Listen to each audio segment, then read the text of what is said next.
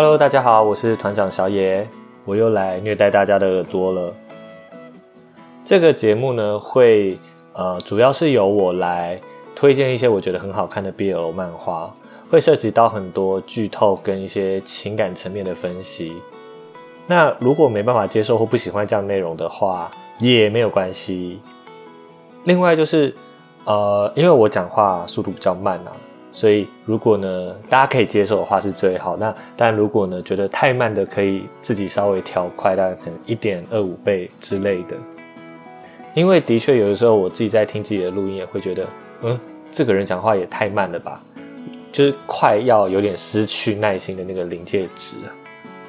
所以 大家可以自己斟酌一下，好不好？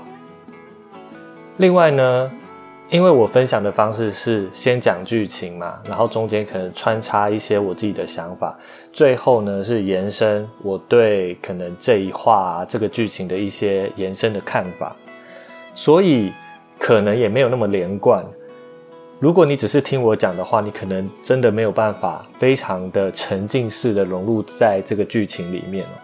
所以还是非常推荐说，大家可以回去再翻一翻漫画，或者是把动画拿出来。再复习一遍。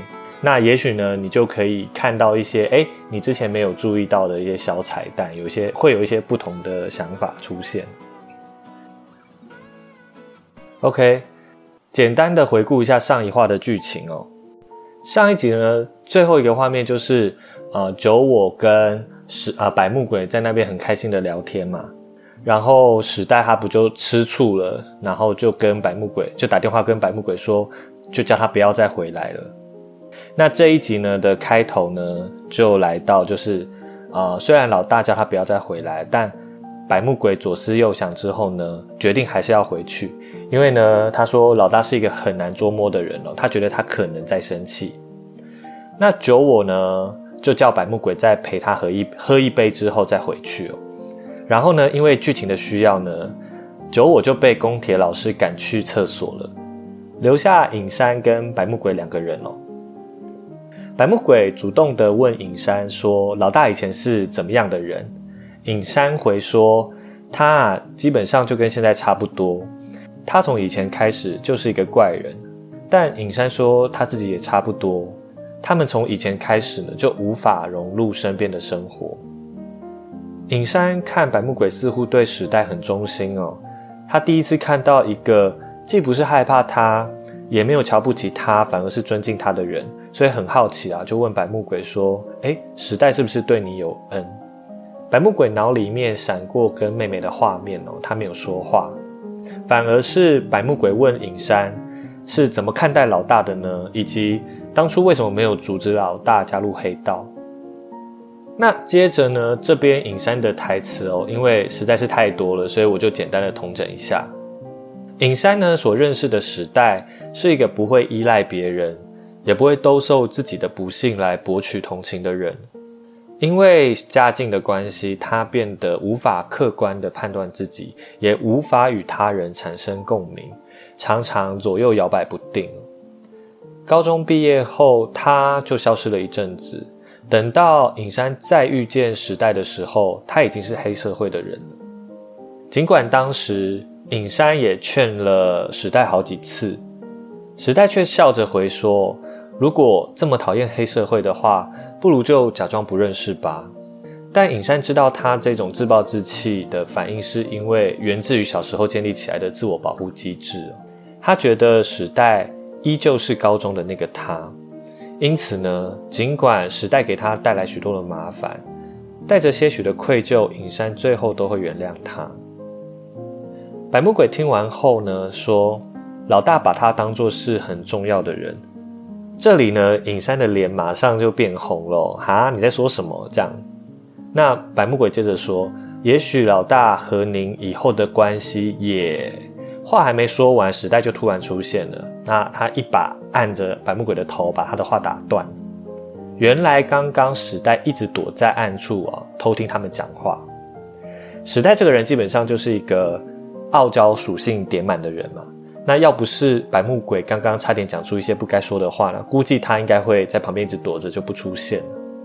而且话说他来的也太快了吧？他刚刚上一秒不是还在办公室嘛，然后下一秒就可以出现在酒吧，也是蛮厉害的。此时呢，酒我回来了，那酒我跟史代呢就稍微在那边拌嘴之后呢，那就继续发挥了工具人的作用哦。他就直率的问白木鬼说：“你真心觉得史代这个人又温柔又厉害，还很漂亮吗？”史代听完好像也没有什么太大的反应哦，他就说：“白木鬼这家伙就是个蠢货啦，不要理会他说的话，特别是你。”那九我就觉得啊，什么在说什么？什么叫做特别是我是什么意思？这样，那这边之后画面就渐渐的淡出了，来到了白木鬼开车载时代回去的场景。时代静静的回想起刚刚偷听到的对话，原来尹山还是觉得我很可怜呐。想到这里呢，时代突然要白木鬼停车，他独自下车。白木鬼匆忙下车，问老大要去哪。老大呢就只丢下一句话，要白木鬼跟上。白木鬼就这样急急忙忙的跟了上去哦。那在过马路的时候呢，还急到就是鞋子还掉了。时代回头。看到百木鬼这样莽撞的模样，开玩笑对他说：“到底是有多着急？一般情况下，鞋子怎么可能会掉下来啊？”此时的史代看起来有一种随意又洒脱的美哦。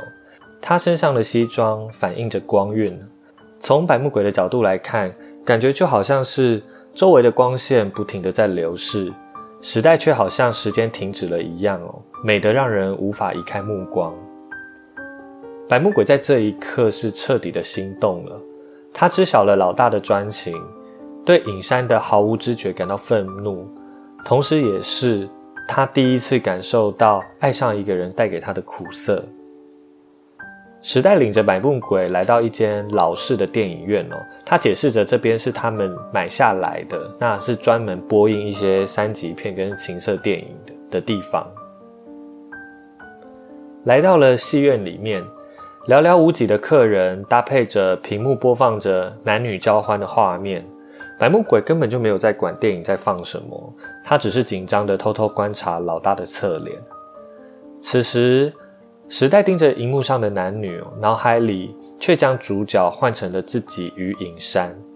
想到尹山刚刚说的，他再也无法克制自己内心的孤独，对白木鬼说：“让我帮你做吧。”白木鬼看起来挣扎着，低头，请老大今天就放过他吧。实在听到之后就有点吃惊啊，白木鬼的表现怎么跟生理期的女生一样？他就说算了，如果他不喜欢的话，他以后也不会做了。白木鬼解释说他不是因为讨厌。时代听完之后就更不理解了。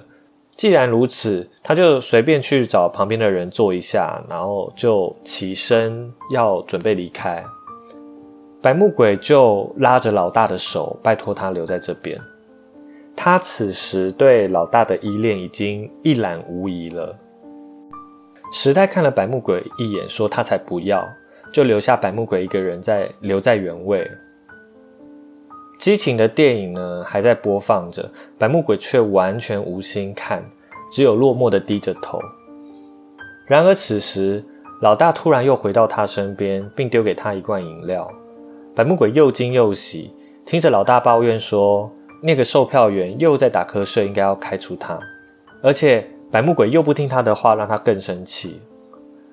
白木鬼不知道要说什么，接着却听到老大说。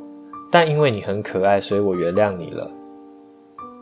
此时的百木鬼心里一阵悸动，他看着手中的饮料，他想着，我要是喝了，就能知道嘴里面扩散的那种又甜又苦涩的味道是什么意思了。然后史代就这样靠着白木鬼的肩膀，渐渐的睡去。早上，时代醒来后呢，走出戏院，伸了一个懒腰。发现忘记拿外套了，于是白木鬼就回去拿。时代独自站在戏院门口，边抽烟边想着：“嗯，奇怪，白木鬼这家伙竟然不让他坐，但又不让他离开，是什么意思啊？”只见这时候，某人悄悄地掏出了枪，天空划过两声枪响，这一话就结束了。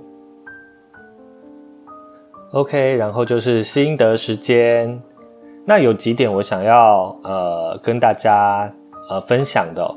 第一个是我要澄清，就是老大是三十五岁，不是三十六岁，所以之前我讲错了。因为呢，尹山他在回忆的时候呢，就有说哦，两个都已经是接接近三十五岁的大叔了，所以这个时候的老大是三十五岁，他跟百目鬼是相差十岁。第二个是，呃，有个地方啊，还蛮有趣的，就是史代要九我不要理会白木鬼说的话，尤其是他。那为什么尤其是九我不需要理会白木鬼说的话呢？那那个时候，呃，九我就有问啊，他什么意思？为什么？什么叫做尤其是我？时代就回答说，哦，因为你是那个嘛，那个那个是什么？在这边呢，我就帮忙脑补，就是他后面想要说的话哦。因为你是那个嘛，你是尹山的男友，所以我更不想要让你知道有关于我对尹山的感情，更不想要因为这样呢，让你们对我感到同情。那也可以有另外一个解读，就是因为你是那个嘛，你是尹山的阳光，所以。我们其他人都是影子，你不需要理会我们其他人的想法，这是我自己小小的猜测啦。好了，第三个重点就是呢，百目鬼在这边是第一次主动拉起老大的手哦，这让我联想到在后面呢也有好几次百目鬼也是这样拉拉着老大，那仿佛就是要把老大拉回自己的身边一样，不管老大如何的摧残自己的身体哦。让自己走入越来越深的黑暗，百目鬼总是呢会伸出手将老大拉回来有光亮的地方。整体看来呢，这一话是我目前的连载当中最喜欢的其中一话。那我第一次看的时候呢，因为太想要知道剧情，所以就很快速的翻过去，没有细细的去品味。但当你重复看了 N 遍之后呢，当你读懂了百目鬼的心理历程之后，你的你的心情就会被紧紧的牵引住哦。这边的感情呃太细腻了，作者透过百目鬼的视角啊，然后带领着读者重新体验了一次初恋的酸甜苦涩。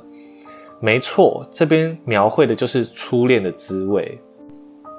百目鬼之前对时代的想法就一直。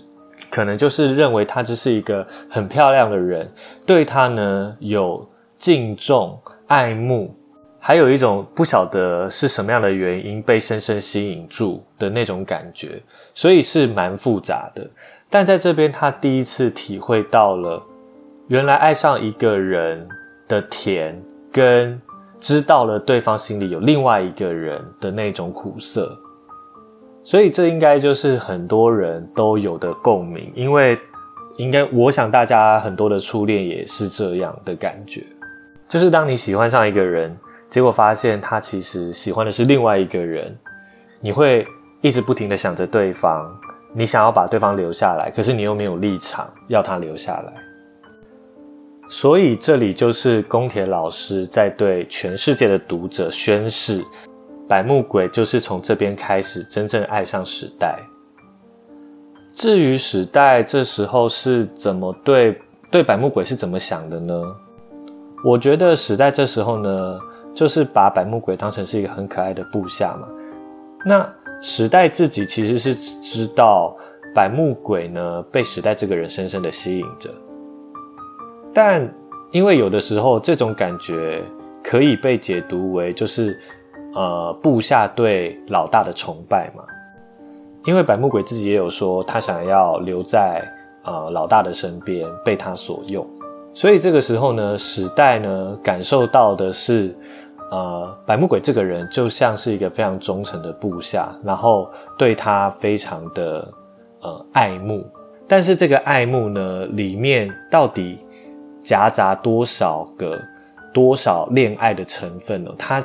此刻还没有办法分得清，我觉得其实也是很可以理解啦，因为时代他身处的背景就是黑道组织嘛，随随便便你就是呃要为老大或者是为重要的人失去生命也无所谓。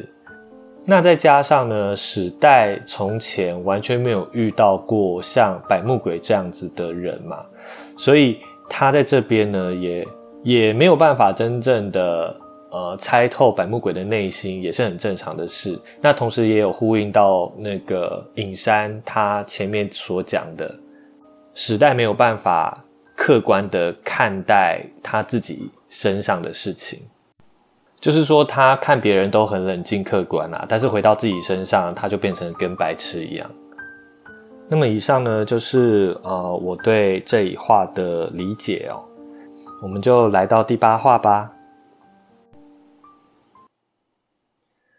来到了第八话，时代的右手及腹部呢，都分别中了一枪。他强忍着痛走向前，对枪手说：“他还没死呢。”那。枪手呢，就又慌张的朝了时代的肩膀开了一枪。时代向前一把抓着枪手哦，呃，嘴巴说着要射就要射蛋蛋这种鬼话哦，其实他是试图要把枪给抢走。那白木鬼赶来之后呢，枪手就急忙的丢下枪逃走了。白木鬼慌张的叫旁边的人赶紧叫救护车。那史代在昏倒前呢，还嘱咐百目鬼，要在警察来之前呢，把枪给藏起来。百目鬼扯下领带，试图帮呃史代止血。那在送往医院的过程中呢，史代在救护车上，呃迷蒙之际呢，他余光看到白目鬼害怕的发抖，他低着头，双手紧握着，像是在祈祷一样。那在这个濒死的时刻呢，时代的人生走马灯竟然也回忆起小时候被继父强暴的画面。小小的时代，双手被绑着，像狗一样的趴在地上，继父趴在他身上侵犯他的同时，还不停的讲着一些不堪入耳的话。时代的嘴巴被捂着，无法出声。合适的门微微开着，透进了一丝光线。他看见母亲躺在地上，背对他们的身影。那在这边呢，我们无法得知史代的妈妈究竟知不知道小时候的史代被继父强暴这件事。但从后面的剧情来推敲，应该是不晓得，因为史代是很害怕说，呃。被继父强暴这件事情，如果被妈妈发现，他可能就会永远失去妈妈的爱。所以我猜这边妈妈应该是不知道的。画面接着闪过了时代的高中时期，因为承认了孤独的滋味哦，也明白了爱上男人的绝望，这些痛苦他都已经充分的体会到了。但在这个临死之际哦，时代却完全没有闪过。任何一刻美好的回忆。画面来到了山脚，一群人守着加护病房内的时代。七元暴打百目鬼，责怪他没有做好保护老大的责任，而且还让枪手给跑了。那都是因为呃他做事半吊子的缘故。于是七元就要百目鬼切下小指以示负责。百目鬼想到老大，怀着强烈的罪恶感。他不害怕切子谢罪，他唯一害怕的只有失去老大。于是他就毫不犹豫地切下了左手的小指。这一刻的百目鬼脸上的每一丝纹路都显得刚毅无比。OK，那从这边之后呢，宫铁老师就会开始在每一画呢穿插一些呃时代过去的一些悲惨的故事。身为读者的我们呢，就越来越能够窥视时代的过去以及他内心的真正想法。所以从这边开始呢，就要开始虐了。大家有心理准备吗？我们要马不停蹄的进入第九话。第九话一开始呢，场景是在隐山的诊所。隐山呢，已经将百目鬼的手包扎好了。百目鬼向隐山道歉，说他没有好好的保护好头儿。那想到呢，老大还在昏迷中，百目鬼对隐山说：“如果您去探望他，说不定老大会醒过来。”此时画面来到了医院，那原来时代已经恢复了意识哦。那因为镇静剂的关系，正在昏睡。三角生气的质问平田，竟然还没有找到犯人。犯案的手枪并非其他黑道所使用的，而是组内的人最常用的款式哦。平田，你到现在都还没找到犯人，是把我当成傻子吗？气到三角就直接暴揍了平田。平田请三角老大呢，再有一点耐心，等待调查的结果之后就离开。七元追上去，请求平田组长告诉他任何有关的线索。平田回他说：“一定是龙旗下的手。”三角头目跟天宇待在时代的病房内哦。天宇是谁？他是三角一直以来的秘书哦。那因为呢，刚刚三角不是揍了平田吗？那天宇呢，他就说他没想到老大还保留以前鬼神般暴力的因子。就透过天宇的话呢，你可以知道以前的老大呢是像鬼神一般的恐怖。然后他们就一起回忆起。呃，从前第一次他们见到时代的场景，那接下来呢，就是时代为什么会加入黑道的原因。故事回到很久以前三角来到某个麻将馆，看见时代全裸着，正在被四五个男人轮流侵犯，龙骑也是其中之一。龙骑呢，一边打着时代巴掌，一边咬他的乳头。史代说：“不要掐他的脖子，因为会很难受。”他要他拿烟头去烫他，那三角原本只是在旁边看着，不知为何被眼前的时代惹怒了，于是呢，就如他所愿的拿着香烟呢，狠狠的给他烫下去啊，嘴里呢一边骂着死人妖，一边踹他。那时代被揍得浑身发抖啊，却还是反呛着三角说他是不是阳痿不敢上他。那说完之后呢，又换来了一阵暴打。事后，时代全裸着被丢进了随便的一个巷子里。天空下起雪来，三角注意到史代原本想一走了之，却还是停下了脚步。三角喊史代是同性恋跟人妖，他都没反应。直到三角说他是个变态后，他才抬头说就是这个。史代全身赤裸躺在冰冷的巷子里，肚子饿得咕噜咕噜叫，同时又一边哼着歌。三角问他这是什么歌，时代回是感伤之歌。三角突然觉得眼前的这个人不是普通人，他觉得非常有趣，接着就命命令天宇把他带上车，他要把这个家伙带回去。那在后面呢？呃，你可以知道三角他这个人对时代的一开始的评价就是他觉得他是一只很稀有的猫。一开始是抱持着一种好奇跟有趣的态度，所以才把史代给捡回去的。那这一话的剧情呢，就稍微简单的介绍到这边，因为也没有太多呃东西可以说啦。就是宫铁老师呢，开始向读者解释说，哎，为什么呃那个时代会加入黑道的原因。那我们接着就进入了下一话。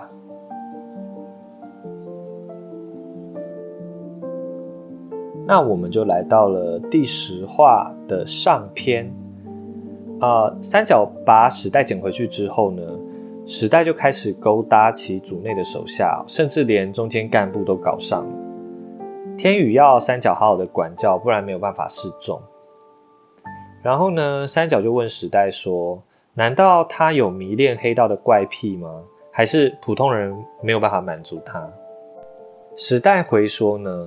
你们这些黑道之所以会干男人，纯粹是因为要处理性欲嘛。他知道黑道爱面子，那也想要有社会的地位。他们嘴上呢骂着肮脏的言语，下半身却不断的冲刺，让时代欲罢不能。尤其是像三角这种厌恶同性恋的人。三角却回他说：“他倒没有厌恶同性恋什么的啊，反而要时代少在那边自我陶醉。像他这种人，他看多了，多半是因为家庭环境造成的。但史代如此的厌恶人类呢，反而让他看起来顺眼。三角为了不让史代继续乱搞呢，就将史代积欠半年的房租缴清哦，那并用欠债为由呢，要他在黑道手下好好的工作来还钱。”而且强调说卖春赚的钱他不收。那同时呢，天宇呢从呃原本的公寓，从时代原本的公寓整理一些生活必需品给他。时代看着那一代天宇帮他整理的行李，他问他隐形眼镜收纳盒没有拿过来吗？那天宇说，大部分的东西都被房东丢了。之后呢，三角就把史代派到平田手下来办事哦。平田是一个极度讨厌同性恋的人，因此呢，史代就常常被暴力对待。不过对史代来说，被揍、被打已经是家常便饭了。那在跟着他们办事的期间呢，史代更领会到了金钱就是力量这件事。史代在某一次呢，跟平田的其中一个手下发生关系后呢。那个男的就渐渐的对时代产生了好感，开始把时代当成是女人一般的对待，甚至还偷偷塞给他钱帮忙还欠债。时代对于这种好意呢感到恶心，因此他故意在办公室勾引那个男的，并故意让平田发现这件事情。那当然啦，平田发现后就很生气，那把两个人打得半死。那个男的于是就被组织除名了。这件事就是前几话七元有提到说，曾经有一个男的不怀好意的靠近时代，那结果后来呢就被组织除名的这件事。但时代的所有权呢是在三角那边。三角说呢，虽然他现在还没有必要入主，但是他还欠债嘛，所以要他别忘记这一点。所以。这件事发生了之后呢，三角还是没有打算让时代离开。时代这个时候心里想的，什么叫做没有必要入主啊？他又不是黑道这样。某天呢，时代发现呢，组内正打算对一处废弃的医院土地炒地皮。那时代跟着他们呢，赫然发现这个土地是隐山他们家的土地。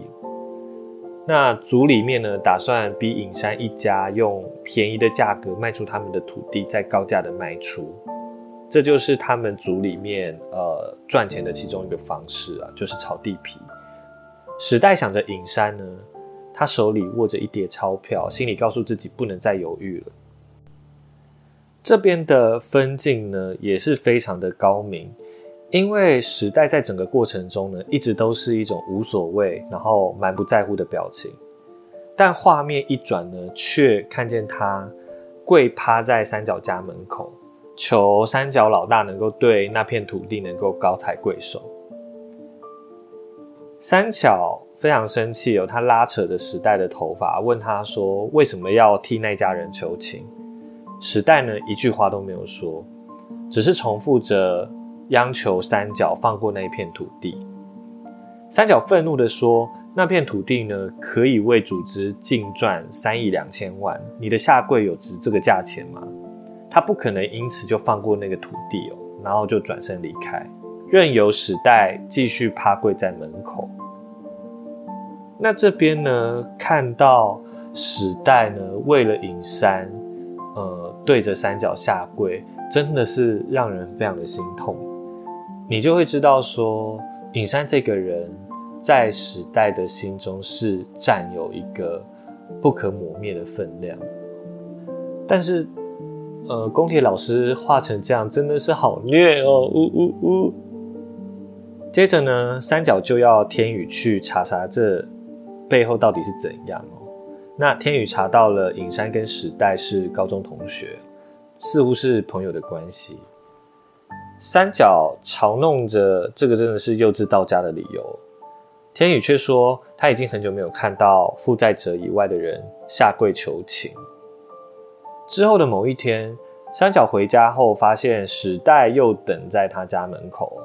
那史代问说他能不能成为三角的情人之一，因为钱的部分他还想不到方法。如今的他只剩下一具身体。三角说。让史代当他的情人啊，对他一点好处都没有，反而是便宜了他。他将史代带回房里面啊，说他真是一个难以理解的家伙，明明一副不在乎别人的样子啊，却会为别人下跪。史代回说：“一定要被人家理解吗？”三角说：“倒也不是要让人家理解，只是在黑道里面不被人理解就没有办法往上爬。”除非你已经爬到最高的位置。然后聊着聊着呢，三角就坦诚他第一次见到时代那时，其实是有不由自主的兴奋起来啊，让他很兴奋。但也让他不由自主的想起三角以前在一起的女人，那个女人患有重病，医生说她还有一年可以活，因此呢，他们就匆忙结婚。但结果呢，连半年都不到，那个女人就痛苦的去世了。三角说，作为一个人类，他只是不由得很中意时代而已。他说，从今天起呢，他就是正式组员了。要他拜他为头目，认他做干爹。时代呢，应该是早已预见这个结果，所以没有反对。至于那片土地，组里面决定要提高收取的价钱，因此呢，隐山可以分到四亿，且三角也交代手下呢，不准暴力相向。那如果隐山他们还是不同意出售的话，他们就会放手。再来，最后是三角说他决定要抱他。如果呢，他以后想要做，如果以后呢，时代想要做爱，就去找他。那时代呢，当晚就解开了三角的皮带。画面来到了麻将馆，龙骑问其他人啊，哎，最近怎么都没有看见那个同性恋，那个傻乎乎的家伙？其他人说他已经成为主员了。龙骑的表情若有所思。故事回到了现在哦，只见龙骑拿着枪。表情凶狠的，似乎在筹划什么。那这一话到这边就结束了。那有几个地方想跟大家分享哦。第一个是时代，他那个时候啊是有回去他的旧公寓找东西的。那估计呢，就是在就是在找那个隐形眼镜盒。那这边呢，一开始我也不是很。明白说，诶，为什么时代要特地问那个隐形眼镜盒？因为时代又没有近视。那你看到后面之后呢，你才会发现那个隐形眼镜盒呢，对时代是非常重要的东西哦。所以呢，时代还特地回去他以前的公寓去找。然后，时代其实一开始是非常抗拒黑道的，这个就是从他的呃内心的独白就有提到说。就是，呃，他自己有在那边说啊，什么叫做没有必要加入组？他又不是黑道，所以其实时代一开始呢，对黑道、对加入黑道其实是蛮抗拒的。那是因为呢，隐山的缘故，因为他要救隐山嘛，那所以他不得已，最后只有这个方法。然后也因为他在过程当中呢，领会到金钱就是力量这件事情。所以，为了能够赚钱、获取力量，所以最后他才下定决心要加入黑道。所以加入黑道的原因就是：第一个救隐山，第二个赚钱。那最后呢，就是我想跟大家讨论，为什么时代要故意让平田发现他跟那个手下呢在乱搞呢？因为。呃，那个男人呢，其实是对时代蛮好的。那为什么时代还要故意这样子，呃，让平平田发现？我的感觉是因为一开始呢，时代其实是抗拒当黑道嘛。那他有察觉到那个男人可能他的本性，他觉得并不适合做黑道。所以呢，在后面的呃一个对话的过程当中，就是。就呢，平田手下的其中一个小喽啰啊，他就在那边骂时代啊，说这么好的一个男的，居然就这样被你赶走了。那时代就回说，这样也不错啊，这样他就可以回到正道上面做个正经人。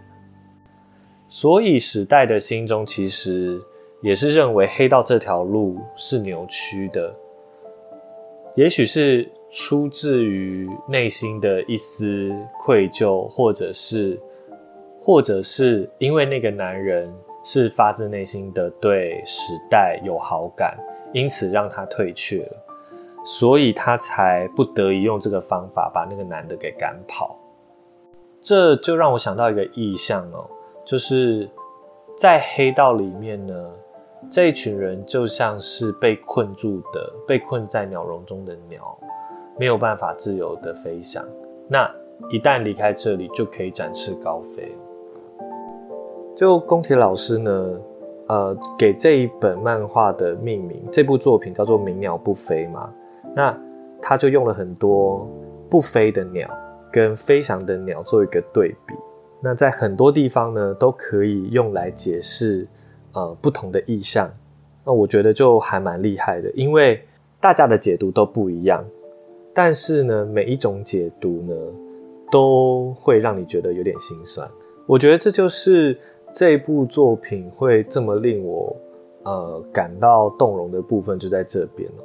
因为一部好的作品，它必须要能够勾起读者心中的某一些感受嘛。那再加上呢，这部作品的。呃，很多台词呢，背后都可以引申出不同的含义哦。所以基本上呢，我就把这一部漫画是当成是文学作品在读哦，就蛮有意思的。好啦，那这以上就是我呃对于这一话大概的一些想法。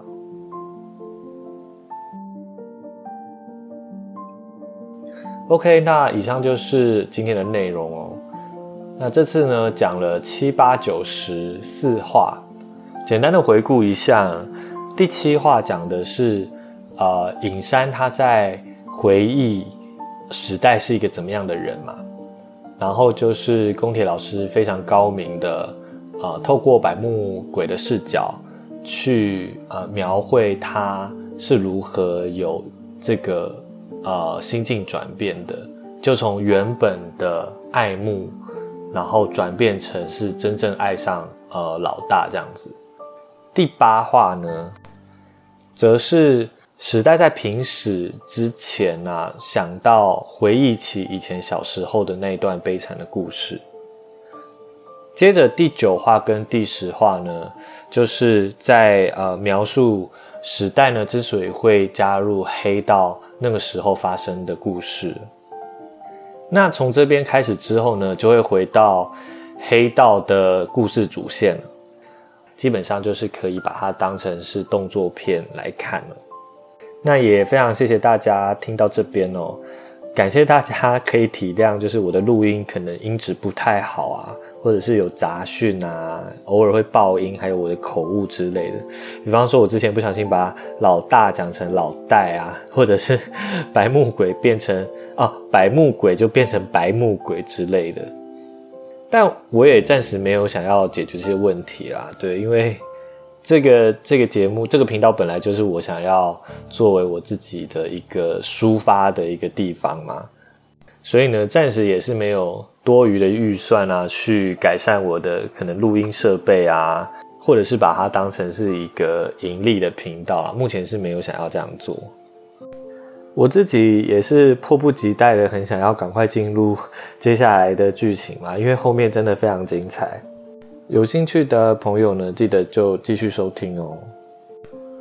那再次感谢大家的收听哦，我们今天的节目就到这边喽。我是团长小野，我们下次再见，拜。